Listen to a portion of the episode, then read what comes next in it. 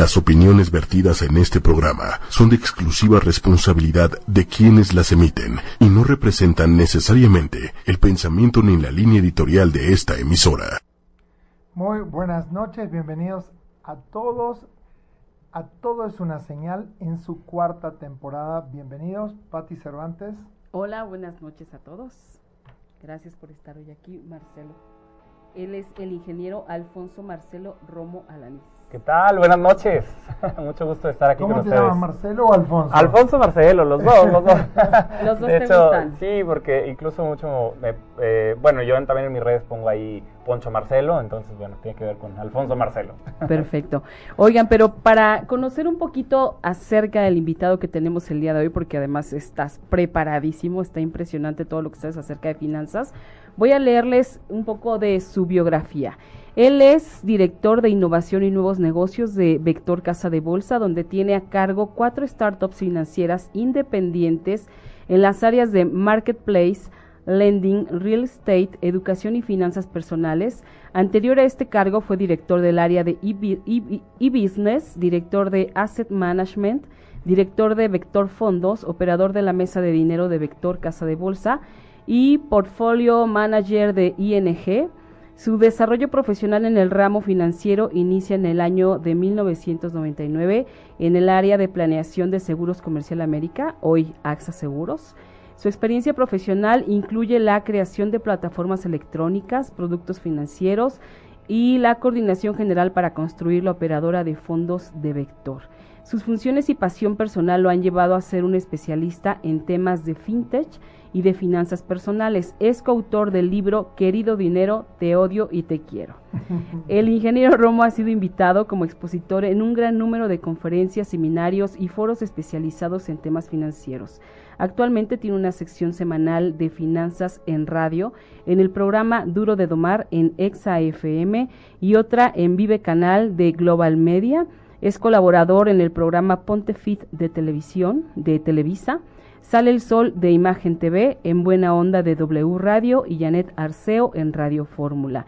Es egresado del ITESM, Campus Monterrey de Ingeniería Industrial y de Sistemas. En el año de 1998 realizó una maestría en liderazgo empresarial en Dux en 2002 y un máster en marketing digital en ESDEN Business School en 2016. Wow, ¿cuántos antecedentes? ¿Cuántos? Empezaste muy chiquito. Pues ni tanto, eh, la- las apariencias se engañan. Eres come años.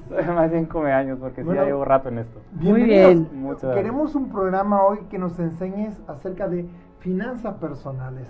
¿Qué son las finanzas personales? ¿Todos Ay, tenemos una finanza personal? Sí, claro, justamente. Oh. Es que luego en el tema de finanzas es, es bien curioso porque cuando platicas con alguien que no estudió finanzas o algo relacionado con finanzas, pues hasta como que da miedo.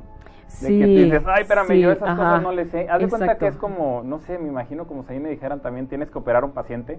Y dices, espérate, pues yo, yo tengo pulso, medicina. tengo pulso de maraquero. O sea, nomás, lo- nomás en la tele. Claro. Entonces, ¿cómo, le va a- ¿cómo voy a hacer eso? La misma historia. El detalle es que las finanzas personales pues, no, tiene que ver con todos.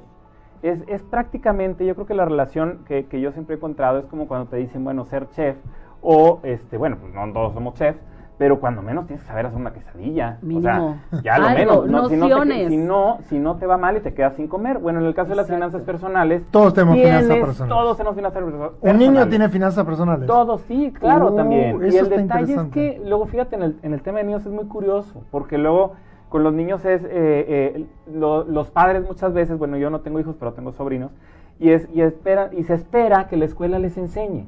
La, la escuela enseña dos más dos. Nada más. Nada más. Claro. Y todo lo demás, el tema de finanzas personales es, este, no, no se platica. Entonces, tú cuando platicas con un niño y le preguntas algo acerca de, ¿sabes qué es una deuda? Pues obviamente no. Digo, tampoco le queremos hacer preguntas súper sofisticadas, pero sí es un tema que nos compete a todos desde los seis años, siete máximo, ya deberíamos de estar metidos con el tema de finanzas. Claro, porque además, fíjate que los papás somos ejemplos. Si eres un papá gastador, pues tu papá, tu hijo ve que, que vas a la tienda y bueno, te traes la tienda completa, ¿no? Y entonces el niño exacto. cree que eso es lo normal, Los, ni- gastar los niños creen que, que el plástico de la tarjeta de crédito es como algo mágico, ¿no? Claro. Entonces dicen, no, pasa el plástico y entonces con eso ya está. Y es que es justamente es parte el de lo que podríamos a- como a adulto enseñarles. pensemos que es algo mágico. Exactamente, no, también, fíjate Ese es que el problema. El, el tema de la tarjeta de crédito es un problemón, hay, hay muchos temas que tienen que ver con eso, pero Sí. justamente el hecho de creer, de hacer, de hacer creer a nuestra mente que, que pues es dinero gratis. Claro. Y luego cuando llega el Sí. momento de pagar, empiezan los problemas. Sí. Entonces, Sí. eh, eh, justamente por eso también, muchas gracias ahí por, por la invitación, porque me encanta platicar y me encanta que la gente, es, es parte de mi hobby, de hecho, eh, cuando voy aquí a radio y tele, que me gusta mucho esto porque es como una forma de, de tratar de despertar a la gente de que, oigan, esto, esto hay que aprender, o sea, y no es... No, no, no ver la parte más complicada, pero por ejemplo siempre platico ahí como de los cuatro elementos principales. ¿Cuáles que- serían los cuatro que- elementos? que- son lo que nos competen a todos. Uno, el tema, el tema que tiene que ver con los ingresos. Entonces, obviamente, pues son el ingreso es lo que, pues, todo lo que entra, ¿no? Todo, el- todo el dinero que, que llega a nosotros. El otro es el tema de los gastos, que es todo el dinero que sale. Entonces, bueno, ahorita vamos a ir desglosando todos estos temas. perfecto. El otro es el tema de las deudas, porque pues claro que las deudas también es algo que nos entra dinero, pero luego hay que pagarlo y tiene un costo como tal.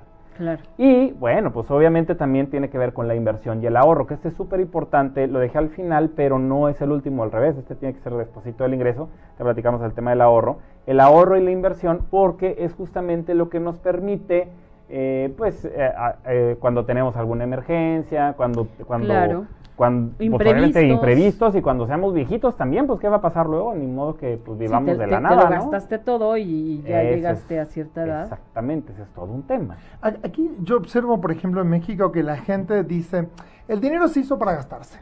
¿No? Es como, así como viene, se va. Como una, como una mirada de acerca del dinero, ¿no? Como que estoy esperando cobrar para ver en qué me lo gasto.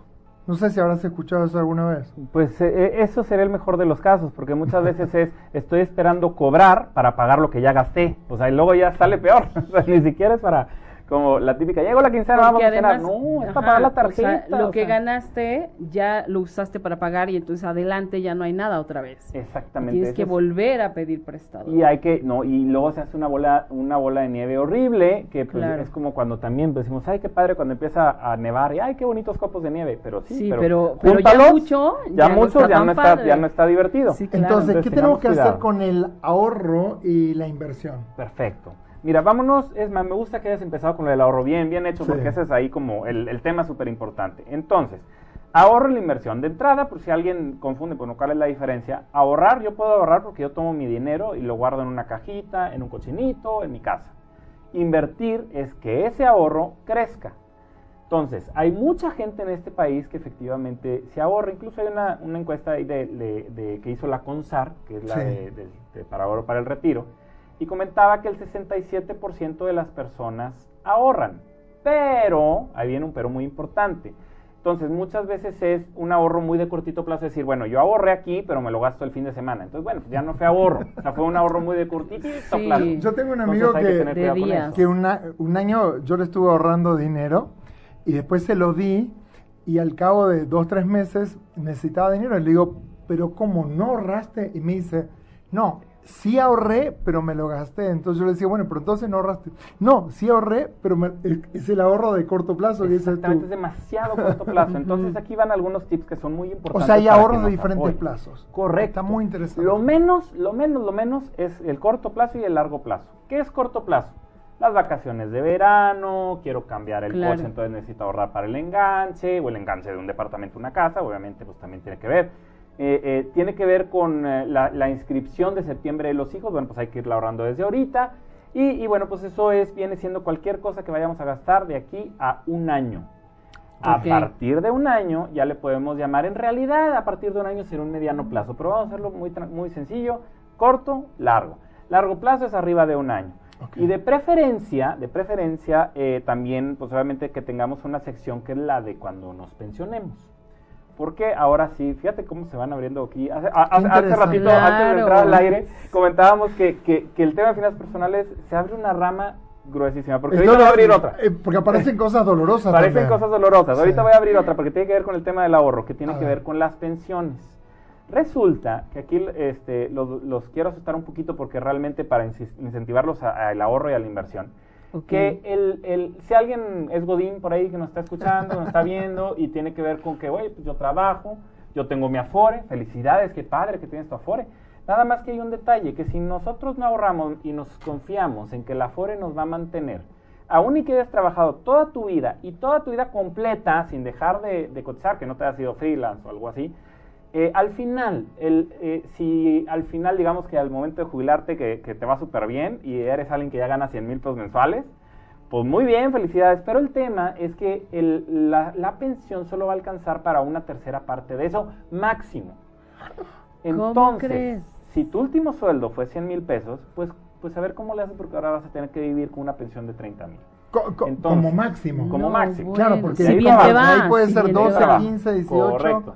Entonces, este es un mensaje muy importante porque ahí es donde de, de que dices, oye, no se trata nada más de ahorrar por ahorrar. O sea, no es como cuando nos dicen, hay que hacer dieta.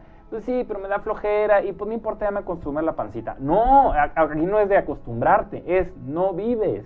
Claro. Entonces, Claro, no alcanzar. Imposible. No te va a alcanzar, es No va a imposible. alcanzar, no va a Entonces, alcanzar. de ahí la y eso para alguien que hizo bien las cuentas. Es Exactamente. decir, para alguien que, que puso, puso, puso, puso, llegó la edad, se jubiló, igualmente no tiene. Exactamente. Entonces, Pero además ahí- estás hablando de alguien con un sueldo considerable. Muy alto. Claro, Claro. considerable. Sí. Y lo mismo sería, si alguien estaría ganando en ese momento 10 mil, pues también le van a llegar bueno, 3 mil o sí, menos de no, 3 mil. no, bueno. Entonces, Eso es muy bueno saberlo porque siempre pensamos, bueno, yo estoy aportando con la confianza de que cuando me jubile, bueno, me restarán un poquitito, pero seguro que más o menos lo mismo. Y no, nada que ver.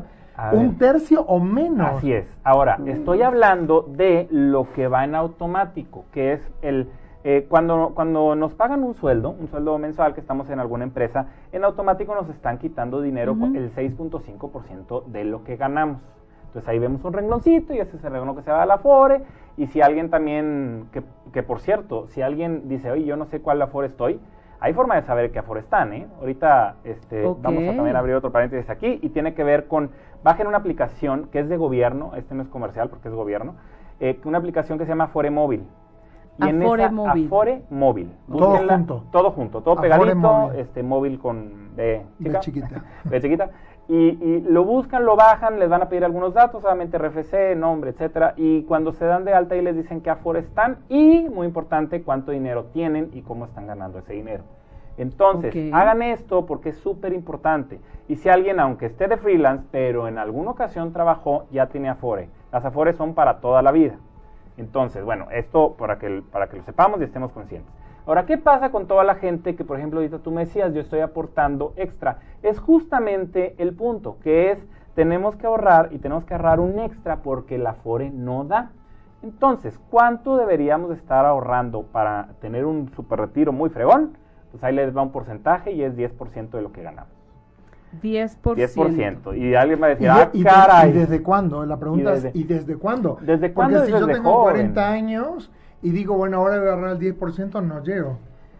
Pero es suficiente, digamos que todavía sí. O sea, bueno, claro que este, No estoy es lo hablando de los alguien de. 20 No, no es lo que mismo. a los 40. La verdad es que si, al- si alguien empieza desde los 20 años, puede estar ahorrando el 5% extra o un 6% Pero y la, la libra verdad bien. es que, ¿quién va a empezar a los 20 años? Ese es el detalle. es Ese que es- ese es el. eso es una fíjate que, tristeza. es que ocurren cosas bien curiosas, porque por un lado tú dices, bueno, a la edad de 20 años, muy probablemente, ni estás casado y ni tienes hijos.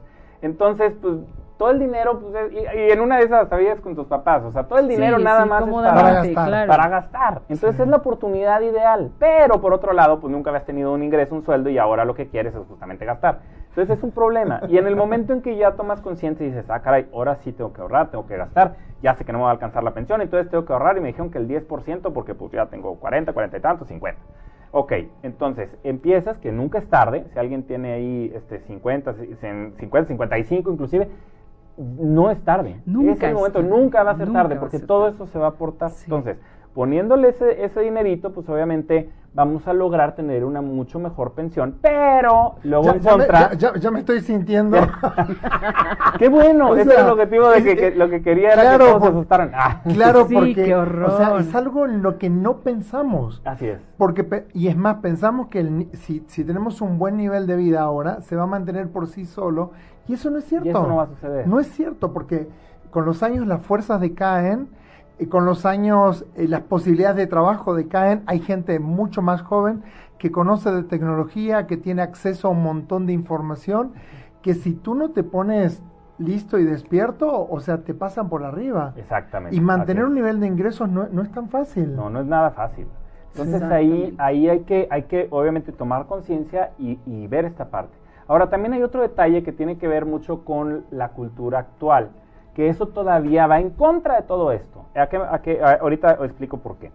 Nuestros abuelos, normalmente cuando llegabas a casa de, lo- de los abuelos, era su propia casa. Entrada ni siquiera era de departamento, era una casa, Claro. un terreno. Sí. Y, y era de ellos. De hecho, con, con todo el esfuerzo llegaban y compraban su casa y en una ocasión y en ocasiones hasta dos, porque tenían otra casa en Cuernavaca, tenían En otra casa en algún Acapulco, Acapulco, claro. en otro lado.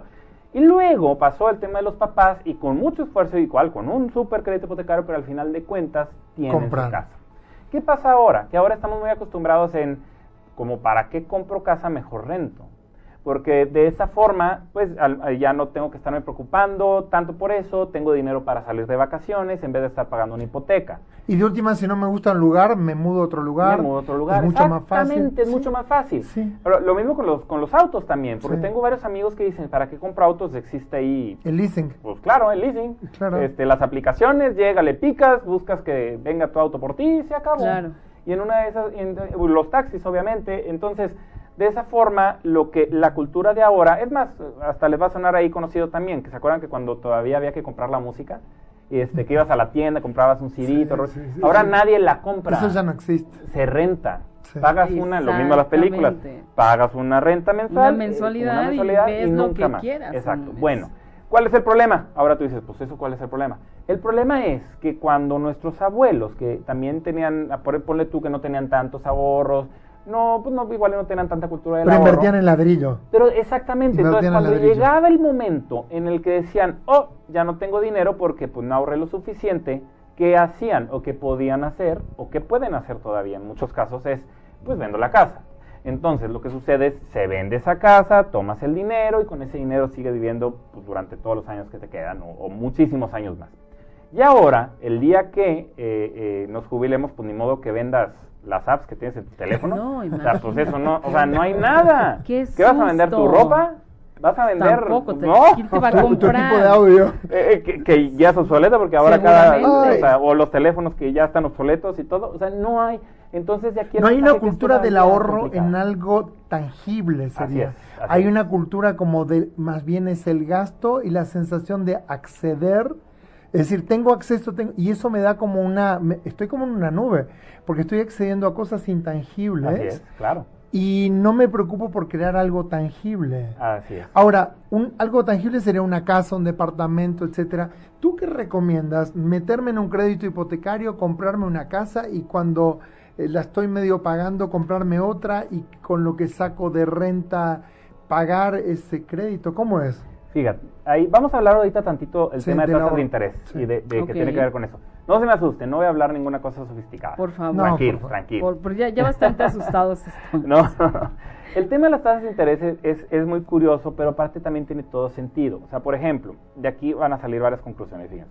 Cuando nosotros invertimos en, en algún banco, en alguna institución, normalmente esperas que te den algún rendimiento. ¿Qué es un buen rendimiento? Si logramos que nos den ahorita como un 7%, Anual. está bien, 7 anual. Yo sé que es muy poquito, porque al final de cuentas tú metes 100 pesos y te van a dar solamente 7 Claro. pesos. Pero eso lo que la idea es que te compense, que tenga un rendimiento real. ¿Qué significa eso? Que sea más que la inflación, porque recordemos que todos los precios, todos los artículos suben de precio en, en, pues, todos los años, todo el tiempo, siempre hasta la gasolina, ya en los 20 Ujú, pesos, más, quién sabe. claro. Depende del estado y depende de dónde. Pero entonces, como todas las cosas van subiendo de precio, en- de ahí es eh, la importancia de que cuando invirtamos, que sea algo que nos dé un rendimiento que pueda cubrir esa inflación. Ok, ahora, si nosotros vamos a pedir un crédito y va a ser un crédito hipotecario, obviamente siempre va a ser por encima. ¿Por qué? Porque fíjense, si ustedes, eh, supongamos que cada uno de nosotros que tuviéramos nuestro propio banco. Entonces, si alguien llega y pone dinero ahí contigo y tú le vas a pagar el 7 y a alguien le vas a prestar ese dinero, porque lo que haces es toda la gente que metió ese Claro, dinero, pues de se ese lo usas presta para prestar. Sí, lo usas sí. para prestar. En realidad, el banco nunca te presta de su lana. No, el banco jamás, te presta no. de lo que otra, o sea, Correcto, de, no- la, de lo que otra gente que Claro, invertir. sí, no hay Son bancos unos intermediarios, buenos. son Sí. intermediarios. Entonces, ni modo que, que yo voy a dar, yo te voy a prestar este dinero al 7, al 6. Pues no, no, ni soñando. Pues no, obviamente no, porque Por si yo tengo que dar el 7, tengo que tener un margen. Claro. Entonces, de ahí que los créditos siempre van a ser una Arriba. tasa mayor y bastante mayor que la tasa de inversión. Entonces, de aquí vamos a poder sacar varias conclusiones. Uno es, eh, cuando tengamos un dinerito extra y, eh, y, bueno, ma- que nos ha llegado dinero por el, por el eh, digamos... Por la razón que sea. Por la razón que sea, Sí. pagaron dinero, lo que sea, y tengamos una deuda, es altamente probable que esa deuda, que nos convenga pagar esa deuda antes de ahorrar. Ahora, Ah, ok. ¿por qué? Porque si yo lo ahorro me van a dar el 7 y la deuda me están cobrando Te el está 14, cobrando 15, mucho más. 20, dependiendo, porque ahorita hay Hay muchas que están como al 20. 23% anual, noté como un, en las tarjetas de crédito por ahí. Esa es buenísima, la del 23, que casi creo que es de Co- tarjeta cobran platino. como un cuarenta y tantos. Exactamente, los Ajá. promedios están, hay más de 160 tarjetas en México, entonces Sí, todas sí, esas sí. tarjetas cobran muchísimo y luego hay unas tasas que llegan a ser más del 100%. O muchas sea, Qué tasas. O sea, que, o sea que termino pagando dos veces lo Así que es. debo. o mucho más. Y hasta O sea, más. en- entonces más. este, este, este chiste de, de todo el mundo dice, no, yo voy pagando el mínimo. No, el- no, no, no, no, jamás. no, no. Mo- mo- Vamos a meternos te tantito en este tema. sí, sí, ahorita sí. regresamos a la parte de ahí porque aquí, aquí va algo, va algo, este, algo muy, muy importante. Un mensaje. Si nosotros pagamos el mínimo de la tarjeta, cuando terminemos de pagar esa deuda, vamos a haber pagado el artículo cuatro veces. Sí. Si compraste un teléfono y supongamos que lo único que traes tu teléfono, lo compraste, lo metiste en la Cinco mil tarjeta. pesos. Cinco, y, y, y no, y no tienes nada más en la tarjeta más que eso. Y te, y te dedicas nada más a pagar Mínimo, el mínimo, mínimo, mínimo. Vas a haber pagado No, cuatro no, teléfonos no, al final. ¿eh? Ojo. Ajá. Entonces Oye, no. pero, a ver, no vayan a hacer eso O nunca. sea, No, es un teléfono de, locura. cin- de 5 mil termino pagando 20 mil. Correcto. Así es. Oh. Y los 15 mil los 15 mil fueron puros intereses. Claro. Entonces, aquí algo súper importante. Nunca, nunca, nunca pagan el mínimo. Obviamente no menos. Si pagas menos del mínimo te va a castigar hasta, hasta buró de crédito Pero- y no te vuelven a dar crédito. Claro. O te van a dar un crédito una tasa mucho mayor y no te conviene. Pero hazlo por ti, o sea, independientemente de que no te van a bajar tu calificación, no pagues el mínimo. Siempre trata de pagar lo más que más. puedas. Lo más, más que Supo- puedas. supongamos que yo tengo una deuda de 10 mil pesos, ¿no? Y mi mínimo son 500 pesos, ¿no? Que dicen, tú dices, wow, qué bueno, 500 Ajá. pesos, ¿no? Solo tengo que pagar 500. ¿Cuánto me conviene pagar para no generar tantos intereses? ¿3 mil, 4 mil? Como... La verdad es que lo más que puedas, pero cuando menos mil. O sea, cuando menos el doble del mínimo. Es que. Ok. eh, eh, No, lo pero esto es muy importante, Porque, sí. y si pagas el doble del mínimo, como quiera vas a terminar pagando el doble del artículo, ¿eh? O sea, entonces, pero ya no fue cuatro veces. Claro. Entonces, eh, eh, ya con esto nos da una idea, más o menos por ahí. Porque mucha gente se financia eh, su vida con la tarjeta porque asume que la tarjeta es como dinero extra Como que dinero tiene. extra. El, el primer mes. La tarjeta no es dinero extra. No, No. Yo es me dinero- acuerdo no de haber conocido a una persona una vez que me dice, el banco me da 50 mil pesos para gastar, porque él había entendido que el monto que le daba la tarjeta era que él podía disponer de... Pero no es así. No. Y pagar No, no, cuando no, no, no. quisiera. No, O sea, para sí, nada. Paga cuando quiera. O sea, nadie te regala nada. Vamos a Nadie- empezar nadie por te regala nada. No, los bancos, ¿ya han visto los edificios que tienen los bancos? Sí. Están bien bonitos, ¿verdad? bueno, Bueno, pues de ahí sale el dinero. Es gracias a O todo sea, esto. primero, nadie te regala nada. Segundo, la tarjeta no es la extensión No de tu una- salario. Así es, no es una extensión del salario. Hay que pagarla y por eso es muy, muy importante. Y aquí, este, más cosas co- que tienen que ver con la tarjeta para regresar Yo, al yo tema del ahorro. llegué a conocer una persona que tenía 15 tarjetas que les venía sacando para tapar las anteriores, para Híjole. tapar, para tapar. Eso es para clásico. tapar. clasiquísimo aquí, No, pero, los pero mexicanos. es, Es pero muy- es horrible. Pero es clásico. Es, es pero muy nadie clásico, sabe, pero todo no. el mundo piensa que listo que soy, porque ¿qué hago? Busco otra tarjeta, como me la dan, entonces ya solucioné. No, no solucioné Oye, nada. este, no es un premio. Es que, de, de hecho, yo también he escuchado eso de varios amigos que, que llegan y yo llegué a la tienda departamental. Y me, di- y dieron la tarjeta. Y me dieron mi tarjeta y hasta como con orgullo, ¿eh? Sí, O claro. sea, a mí me dieron, y aparte me dieron 50 mil pesos de, de, De crédito. crédito. De crédito. No, no, No, no, no no, te no es un regalo, Nunca no te es un orgullo. dinero. Es más, es más, vamos a meternos también en ese tema tan importante que es. ¿Cuántas tarjetas deberíamos tener? ¿Cuál es el ideal? Una, dos, tres, obviamente no es 15. Pero, pero ¿cuántas tarjetas tres, deberíamos ¿no? tener? Yo creo también lo mismo, tres. El ideal Tres, ok, pero el ideal son dos. Ah, ok. Ok. Solamente dos tarjetas. Y no es una, si alguien puede ahí de estar pensando que es que lo mejor es tener una sola tarjeta. No, no, no, tampoco no, no, no vayamos a ese, a ese grado. Dos. Dos. ¿Por qué?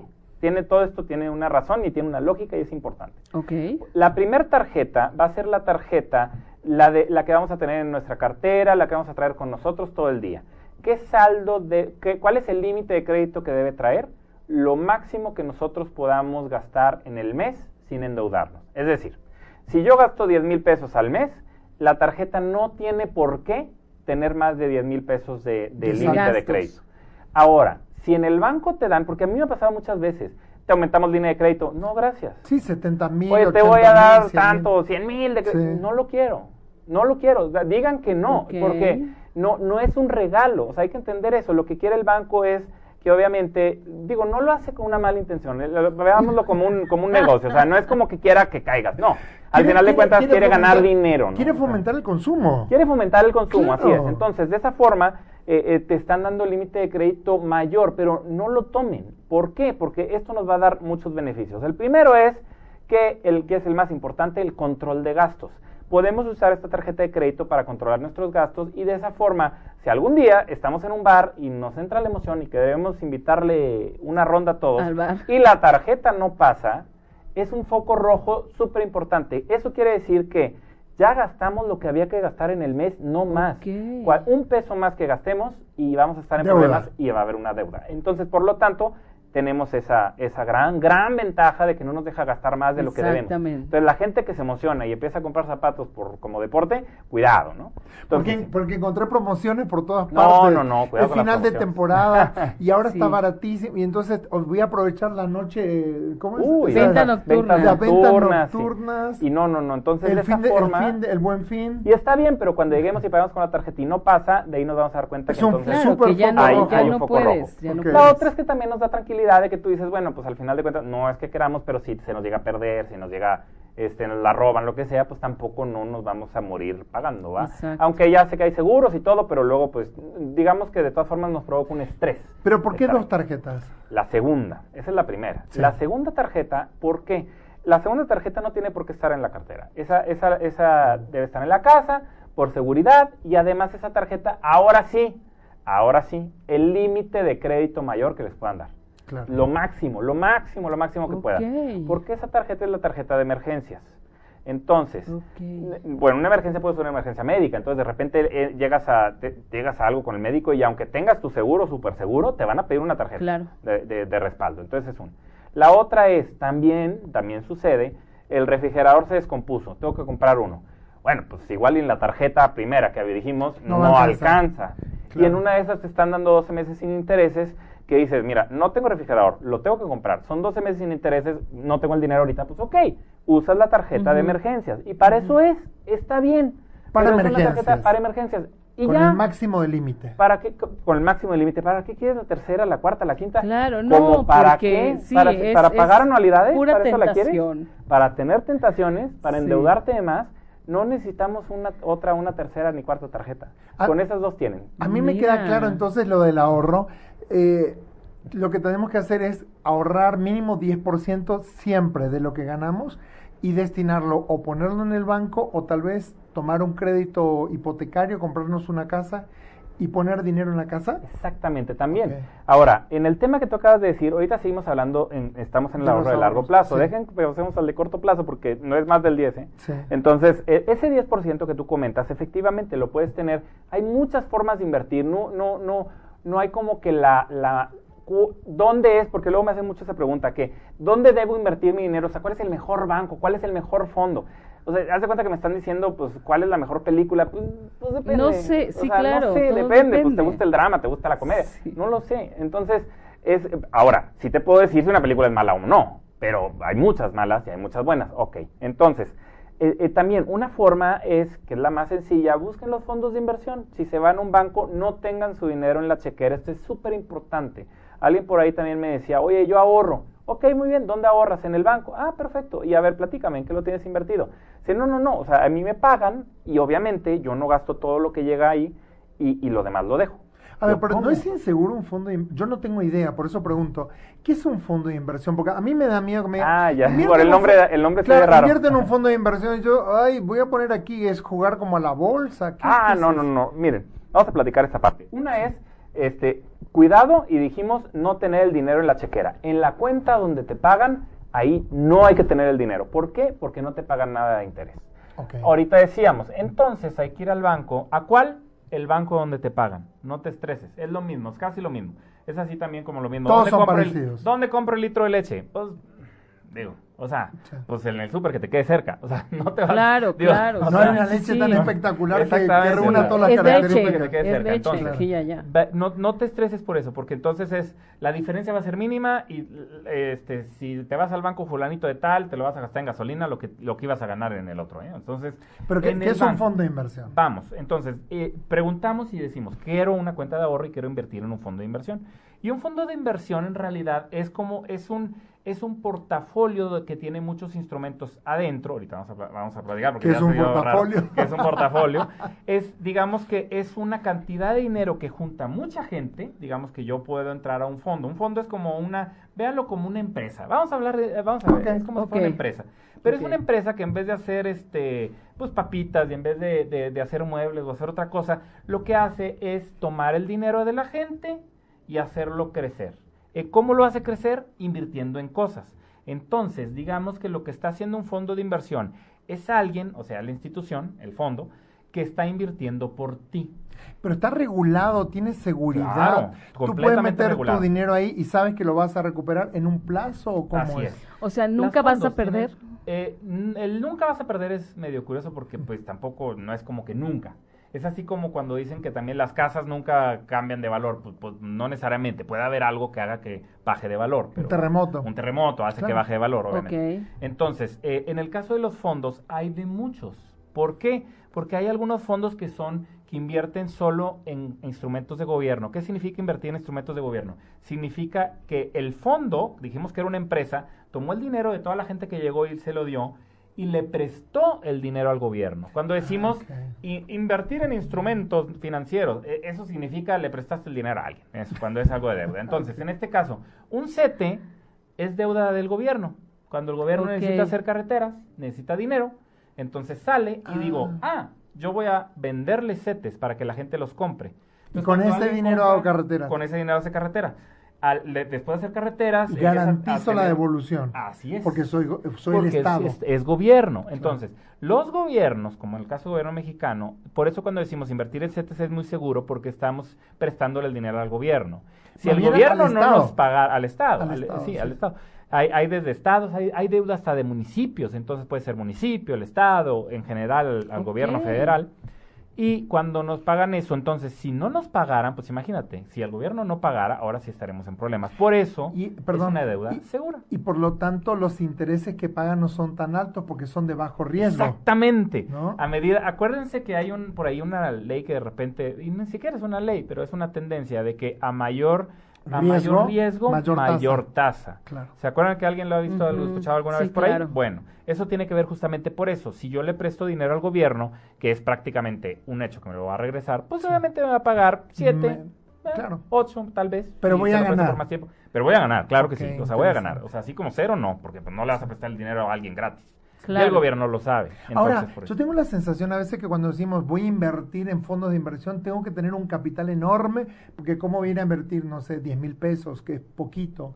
10 mil pesos, a partir de 10 mil pesos tú puedes invertir ya. ¿A partir de mil? De, de mil o 10 mil, depende de la institución. En la mayoría de los bancos, eh, seguramente el banco en el que, en el que están cada uno, pueden llegar con mil pesos y pueden abrir una cuenta. Eso está muy interesante porque pensamos que solamente grandes capitales invierten en fondos de inversión. O sea, esa es como mi sensación. ¿Sabes qué? Es al revés. O sea, es, es justamente en donde invierte el fondo de inversión, muchas veces se necesitan grandes capitales. Por ejemplo, por eso ahorita decíamos que el, fondo de inversión es como una empresa, mucha gente chiquita recibió mil pesos, dos mil, diez mil, alguien llegó con cien mil, y todo eso ahora sí tiene mucho poder y con ese poder va a poder comprar muchos millones de CETES, millones de otros instrumentos, que esos instrumentos, si tú llegaras como persona física con mil pesos, nadie te los va a vender. Ok, entonces, Pero el fondo sí puede. haciéndolo, porque esto puede ser una gran posibilidad, ¿no? de repente voy a un banco, digo, quiero invertir en fondos de inversión, tengo 10 mil pesos y me dan que un certificado, un título, ¿qué me dan? No hay, no hay nada físico, todo es virtual. Es, es lo mismo como son transacciones bancarias. Llegas y en un estado de cuenta te va a llegar al- en el mes que tú estás invertido en el fondo tal. Ahora, existen más de 500 fondos de inversión en México. Wow. Entonces, ¿en cuál invertir? No se estresen. Estos están distribuidos entre todas las instituciones.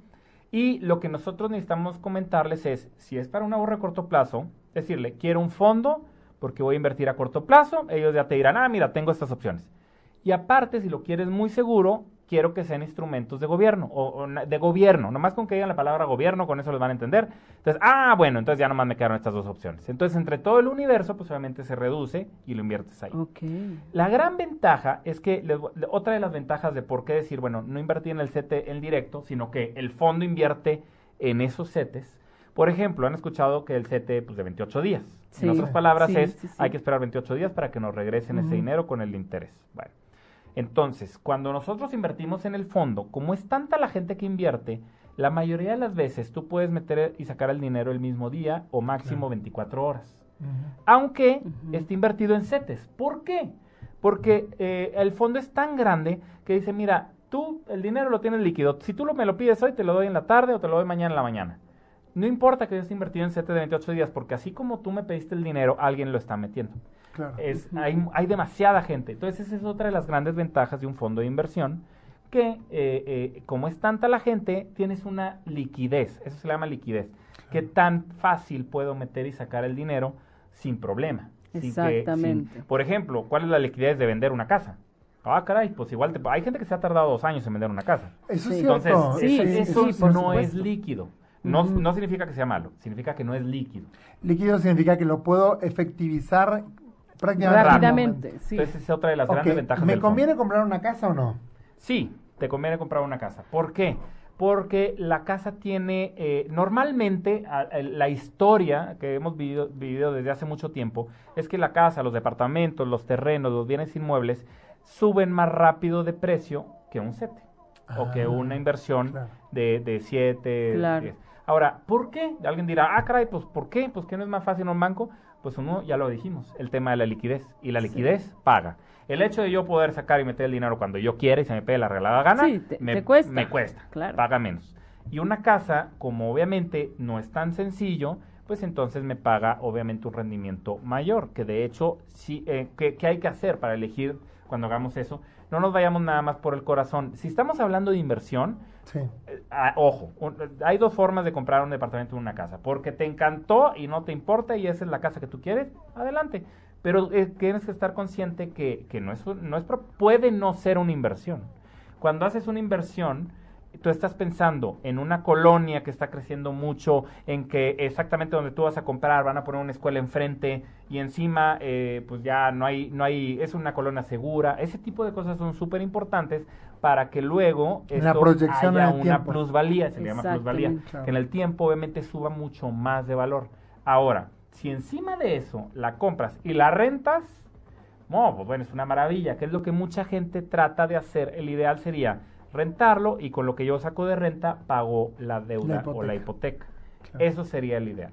Obviamente también hay cosas en contra. Acuérdense que también hay que, pues la casa se deteriora, ¿va? O sea, una, la cuenta de cheques no se va a deteriorar. Esa, pues, o sea, me, me dicen cuánto dinero tengo y se acabó. Claro. Y una casa sí, hay que cambiarle la tubería, hay que pintarla, entonces todo ese tipo de cosas van en contra. Pero al final, si juntas todo, si la pregunta es, ¿me conviene comprar una casa? La respuesta es sí Sí. Hay que comprarla y eso no sería ide sería ideal como lo platicábamos al principio para que en el caso de nuestros abuelos y todo eso es al- eso es parte de tu fondo de pensiones. Si llegas a tener un problema y tienes 80 años de edad y tienes algún eh, eh, tienes que vendes. algo ir al, al- y ya no tienes dinero la vendes rentas y con todo ese dinero sigues viviendo. Entonces Sí, es una gran ventaja. Es tu fondo de pensiones.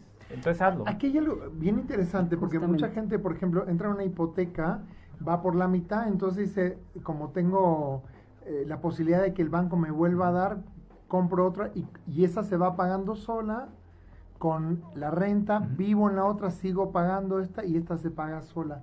¿Es conveniente eso? Ese sería, y, y platicamos ahorita, sería el ideal. Ok. Pero no siempre es así. Funciona bien. No siempre funciona. Entonces, tampoco se vayan con que es, es la, la- con, si hago eso ya eh, voy a ser millonario y me voy a hacer de muchas casas. Pues, pero ¿qué pasa si de repente la casa no la puedes rentar? La dejas, en seis meses nadie te la rentó. Exactamente. Este, tronó la tubería de gas y tienes que cambiarla. Entonces, no, no es tan así. O sea, digamos que en el mundo ideal y lo que realmente se pretende y sí se puede hacer si todo sale bien, es que así como lo que rentas es justamente lo que pones ahí en, en la... Ahora, ¿por qué? Porque un- un- uno de los tips, normalmente las casas, bueno, el ideal es que podamos rentar una casa al 1% de su valor. El 1%, o sea, si me costó un millón, lo tengo que rentar en mil pesos. Eh, 10 mil pesos, exacto, sí. De, de, si te costó un milloncito de pesos la casa, pues entonces la 10 renta mil. sería de 10 mil 10 pesos. mil mil. pesos. Ahora. Ah, 2 millones, dos, 20 mil pesos. 20 mil pesos, exactamente. Ahora, pero cada vez han estado mucho más, pues obviamente hay demasiada oferta. de- Oferta. de- entonces, eso hace que ese 1% pues, no, no necesariamente funciona, muchas veces menos. Pero vamos a suponer que es el 1, ¿verdad? porque hay, hay algunas que se rentan hasta el, pu- hasta el medio por ciento, pero supongamos que es el 1. Ese es el 1% al mes. Claro. Haciendo los números muy rápidos, quiere decir que en un año estaríamos ganando El 12. el 12%. Sí. Y dijimos que un 7 más o menos es el 7, por lo tanto una casa nos va a dar más. El, Mm. el doble casi. pues casi prácticamente el sí, casi el doble.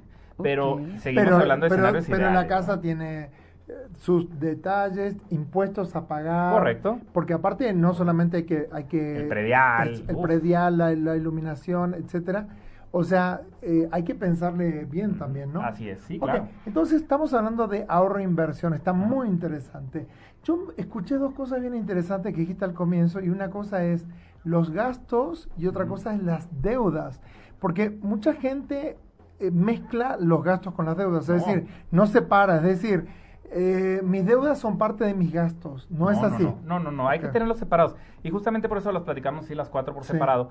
Y, y cuando alguien les, les, les diga, oye, hay que hacer un presupuesto y hacer eh, un plan financiero, cuando les digan algo así, se oye muy raro, es exactamente esto, ¿eh? O sea, son las cuatro cosas. Porque ¿Cuánto la, estás la- ganando? la gente dice, no existe un plan de inversión. Y tú dices, no. ¿De qué? O sea- eh, y, y- y no pensaste en tu futuro. O sea, y ya está. O sea, y es más, yo, ya la sensación que tengo es como entra el miedo y es como mejor ni. ni es como si no le hago caso en una de esas, eh, todo va bien, ¿no? Así es como me no, enfoco. no. O sea, que no se. No. Aquí es Sí lo bien interesante, porque no cosas. se trata solo de generar, generar, generar, generar. Porque mucha gente dice, bueno, yo con que le eche ganas y gane más, con eso ya está. No. Ah, no, es que aquí acabas de dar en el punto, porque ahí es donde entran los gastos y la, y la deuda. La deuda, Por claro. ahí incluso hay muchos casos, hemos escuchado también de repente algún boxeador que gana un dineral y ahorita ya no tiene nada. Exacto. Hay un actor ahí que conocido, Nicolas Cage también ahí que este que él se sabe y si investigan un poquito, se meten ahí a investigar este en- en Vendió Google y todo. sí. Él está en problemas financieros. Imagínate la cantidad de dinero que tiene. No, Dices, ¿cómo es bueno. posible? Michael Jackson en su el- momento Sí, tuvo que salir a hacer una gira porque tenía deuda de más de Exactamente, 50 pero millones de dices, dólares. "Oye, ¿Qué onda? Y, y, y júralo que no eran felices en ese sentido. Claro. Dormían estresados. Claro. Tú dices, pero pues, si yo ganara la décima parte, que él ya tendría Sería la vida resuelta. feliz. Ese es el detalle. El detalle es que vamos a ir acomodando eso que platicábamos. Vamos, vamos, Tenemos los ingresos. Y luego dijimos que el otro, aunque lo había mencionado al final, es el, el, es el más importante, que es el ahorro. El ahorro. Entonces, el ahorro, debemos de estar ahorrando, ahorita dijimos el 10% para largo plazo, pero también para el corto plazo es otro 10%. En otras palabras, corto deberíamos de ahorrar el 20%. El 20%. Uy, ya no, sé bueno. que no me alcanza y muchos van a decir No, que no, está no, pero, pero, imposible". pero, pero sabiendo No es eso ya, o sea, sabiendo que Ya eso es, como Sí, requisito, haces ¿no? el esfuerzo, haces un esfuerzo. Eso- eso- Exactamente. a, mí, para- a mí me parece que es, es interesante porque es dejar de fantasear con que el día que me jubile o más, o sea, yo escucho muchas veces esto de más adelante lo veo, ah, ahí vemos, eh, ahí cuando llegue no, vemos qué le hacemos, ¿no? Entonces, decir, tengo que ahorrar el 20%. Así es. A corto Sí plazo o sí. 10 y a largo plazo 10 y yo sé que es permanente y para siempre. Así es. Claro. Es Ahora, así, justo. permanente y para siempre. Así es, justo. Y luego, pues, de hecho, ese dinero luego lo vamos a disfrutar. O sea, en otras palabras, es lo vamos a utilizar para las vacaciones, ya dijimos, en el corto plazo. Ahora, ¿por qué lo mencionamos en segundo lugar? Porque primero se ahorra, luego se gasta. Esa es, que esa es la clave.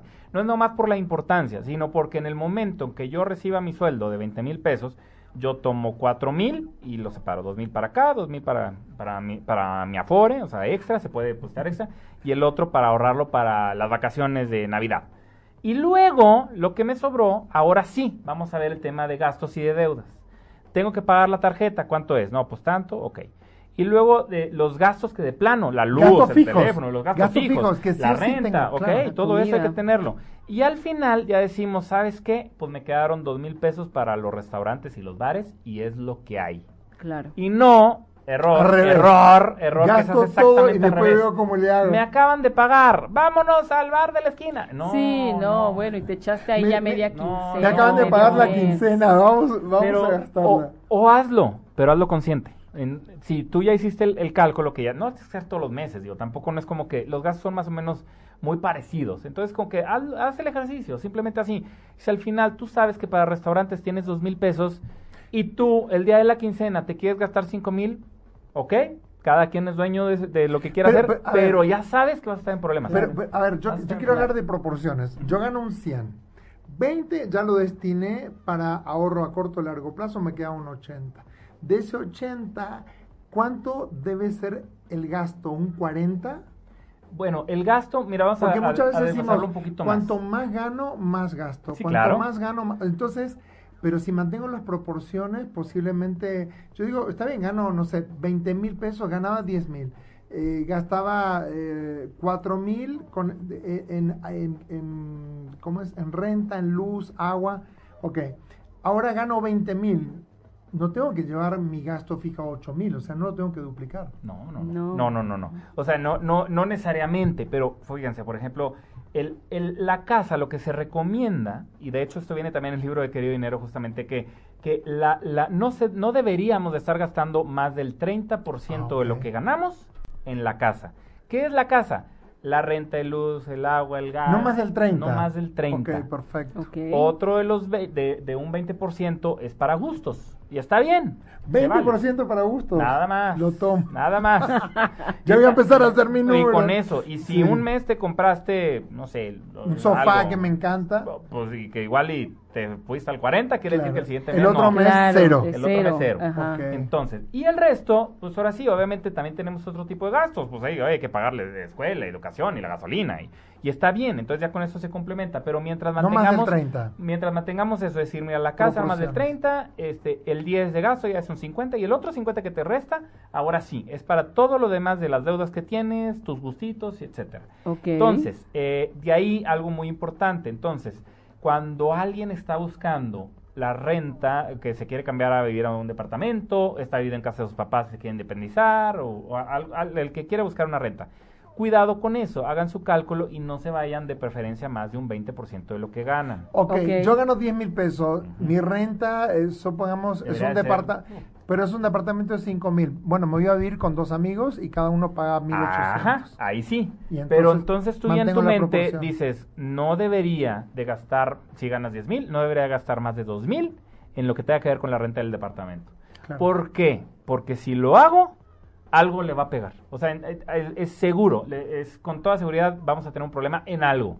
O, te- o tendrás que comer atún en tu casa y ya no te alcanza para restaurantes. O eh, vas a, tu teléfono no, no lo vas a alcanzar a pagar ese mes. Vas a, entrar, vas a estar en Se problemas. te va a romper el teléfono, lo tienes que cambiar por otro. Y ya no Claro. Este, la- claro, se- claro. la- hay que cambiar la llanta del auto y, y no, no son dos pesos. Ok, excelente. Entonces, está, está, clar- está tan claro todo que me asusta porque es como... No es tan difícil. No, No, no, no es tan tan difícil. difícil. Justamente ese es el tema, que luego creemos que las finanzas personales es como rocket science y como Sí. hablando. Entonces acuérdense que es como la comida. Tampoco, Sí. digo igual y, oye, no, sabe- no soy el super chef, pero sé hacer mis quesadillitas y mis sándwich, ¿no? Entonces eso se Sé- trata aquí. sé lo que es necesario. Llevarte bien con tu dinero. Eh, eh, no, no tener un, un control de vez en cuando, no cerrar los ojos, o vale la pena abrir la computadora y meterse ahí a- al, al Excel y ponerla ahí, oye, yo gano tanto, más o menos gasto tanto, hacer dos, tres calculitos y ya con eso. Atrevernos, ¿no? Porque Sí. muchas veces es como este No miedo de, querer "Híjole, ver". tengo que organizar y no me va a alcanzar y sí y no y, y aparte no quieres ser disciplinado, ¿no? Es Y como- tampoco, no se trata de apuntar, porque sí, sí conozco a alguien que apunta todos los gastos, todo. Tampoco se trata de hacer Y sigue eso, es gastando. más o menos. Y sí, no, y ponle tú que tiene buen control, pero tampoco es que es, Tampoco Es- es- puedo- ya, ya es obsesivo. es una ¿no? obsesión, qué estrés. Ahora Sí. también hay aplicaciones. Entonces, tranquilo, háganlo una vez, una vez cada, ¿qué? Tres meses. Oye, Está tú- muy bien, una tu, vez cada tu libro, tres meses, tu libro se llama. Querido Dinero. ¿Por qué Sí. razón? ¿Por qué Querido Dinero? Pues eh, así le pusieron. Es que querido dinero es, es como más. Yo soy un colaborador, somos varios los que estamos ahí. El libro lo escribimos entre cuatro personas, ok. entre cuatro autores. Porque al final de cuentas también tenemos un blog que es queridodinero.com. También tenemos el, eh, en Facebook. Métanse a Facebook, ya somos. ¿Dónde te para encuentran? 200,000. Exacto, ¿dónde, ¿Dónde te encuentran? En, en, bueno, el, el personal mío es PM Finanzas en Twitter y en Facebook. PM. PM. ah, de- PM porque es Poncho Marcelo. Entonces ahí por eso decían ahorita, ¿cómo me dicen Alfonso Marcelo? Pues PM de Poncho Marcelo. Y ahí me buscan PM Finanzas, Twitter, Facebook. Y también busquen la página de donde soy uno de los colaboradores principales, que es de queridodinero.com. Ujú. O métanse Está a buenísima Facebook, esa Twitter, página, Está yo la he visto, Nos van a enseñar cosas si Son entramos a la página. se van a reír, o sea, es una forma de, de enseñar finanzas eh, súper Divertida. light y está hecha para el 99% de la No, población, no para el te, 1% y que te financiero. hacen crear conciencia, de verdad. Yo me he metido y hay cosas que son así como me doy el frentazo porque digo, Exacto. "¡Ah! qué horror tan sencillo que si no lo hago. Pero bueno, a ver, una última pregunta, porque ya estamos muy cerquita del final. Manuel Méndez nos Sí, claro. pregunta, ¿qué tan caros son los meses sin intereses? Uy, caro. Mira, los meses sin intereses obviamente se hicieron con la intención de que la gente gaste más. Efectivamente, lo- eh, si, si tú el artículo que vas a comprar, que cuesta mil pesos, te lo van a dar, bueno, vamos a hacerlo más fácil, 12 mil pesos, y te van a dar a 12 meses mil pesos cada mes, perfecto. Pero tengan cuidado, aquí ve el mensaje importante, que es, muchas veces te dicen el artículo cuesta 12 mil, te lo voy a dar a mil pesos, 12 me- este, si lo haces a, a 12 A meses, 12 a mil meses. pesos. Pero si tú me lo pagas de contado, te hago un descuento del 20%. Entonces, en realidad, el precio está inflado. Claro, ya, ya- Entonces, ya te lo cobraron. ya te lo Es- Es, cobraron. como la gente que te, que te presta dinero y te presta 10 mil y cuando te va a dar, te da 8 mil porque ya te descontó el interés. Correcto. Así, entonces, este... Otra ¡Órale! cosa muy importante. Ese es el tema del dos Eh, veces. ¿Has visto que ha, Ujú. ha salido mucho esto de eh, si tiene deuda, llámenos, que nosotros le prestamos? Ojo con eso, ¿no? Eh, Nada más ahí el mensaje importante es busquen que sea, si alguien les va a prestar, es el- eh, entren a la página de la, de la Conducef. Conducef es del, del Con gobierno, S, este, Conducef. Condu- Conducef. Sí. Y, y en esa les va a decir si es una institución Habilitada. habilitada, dada de alta en el sistema financiero mexicano, etcétera. Porque esto es importante, porque si no, pues, pues, igual puede ser alguien ahí medio fraude. Pero si está dada de alta y en la Comisión Nacional Bancaria de Valores, digamos que es el organismo que regula, eh, eh, pues a la bala, no hay ningún problema y adelante. ¿Qué sí hay que ver? Pregunten por el CAT, o sea, el gato. No, no. No, el CAT es el, el costo anual total. Ok. CAT, Eso, CAT. costo anual total. Eso O sea, es- ¿Cuánto voy a terminar pagando Así al es, final? es la tasa de interés más los extritas que no los vemos. El seguro, el, el costo por... eh, CAT anual le llaman muchas veces, Exactamente, CAT CAT, anual. anual. Entonces vean eso y de esa forma ya pueden, deci- pueden ver si la persona que les va a prestar y le es un CAT del 50, aléjenselo No. y cuéntenselo a quien más confianza le tenga. Se vuelve Sí, impagable. Impagable. Sí, claro. Eh, Entonces, eh, fíjate, hay, hay dos cosas que te quiero preguntar. Tenemos todavía tiempo, así que no te preocupes. Este, hay dos cosas muy importantes. ¿Tenemos que amar el dinero? Mira, el, el, el- el libro justamente se llama Te odio y te quiero. Sí, justamente. Lo que pasa es que este no no no hay que amar el dinero. El dinero es un medio y al final de cuentas ese ese medio nos va a servir para cosas como comprarle rosas a alguien que amamos. Entonces está bien. Es como la gasolina para el carro, Exactamente, digamos, te el- permite es solo moverte. un medio. En el momento que tú amas el dinero, ya perdiste, porque vas a convertir como que el, el- tu fin en la vida es conseguir dinero. Y conseguir papel, como que como para qué te sirve. Más bien es que sea el medio para que con eso puedas llevar de vacaciones a tu familia. Ahí sí. ¿Tiene que odiar al dinero? No, tampoco. tampoco, porque al final de cuentas, si lo odiamos, pues nada, nada más vamos a crear eh, conflictos y todo. Entonces, Claro. el dinero es, es las dos cosas. Es te, te odio y te quiero al mismo tiempo. eh, lo odiamos y lo amamos. Pero recuerden, la clave es el medio. Es un medio para llegar a. Ay. Poncho Marcelo. Ciertamente. ha sido un programa espectacular, de verdad. Aprendimos muchísimo. Gracias por, por tantas enseñanzas y tan simples. Saber que todos podemos tener nuestras propias finanzas, porque también hay una creencia que yo voy a administrar dinero, pero cuando tenga dinero. O cuando me sobre, o cuando tenga una buena cantidad. Como que administrar es para los que tienen mucho y no para los que tienen poco, ¿no? Nunca va a sobrar el dinero. Claro. En serio, acuérdense Claro. de esto. Cada vez que van a estar ganando más, lo cual a eso se los deseo a todos, pero nunca va a sobrar. Entonces, no, hay que administrar desde niños.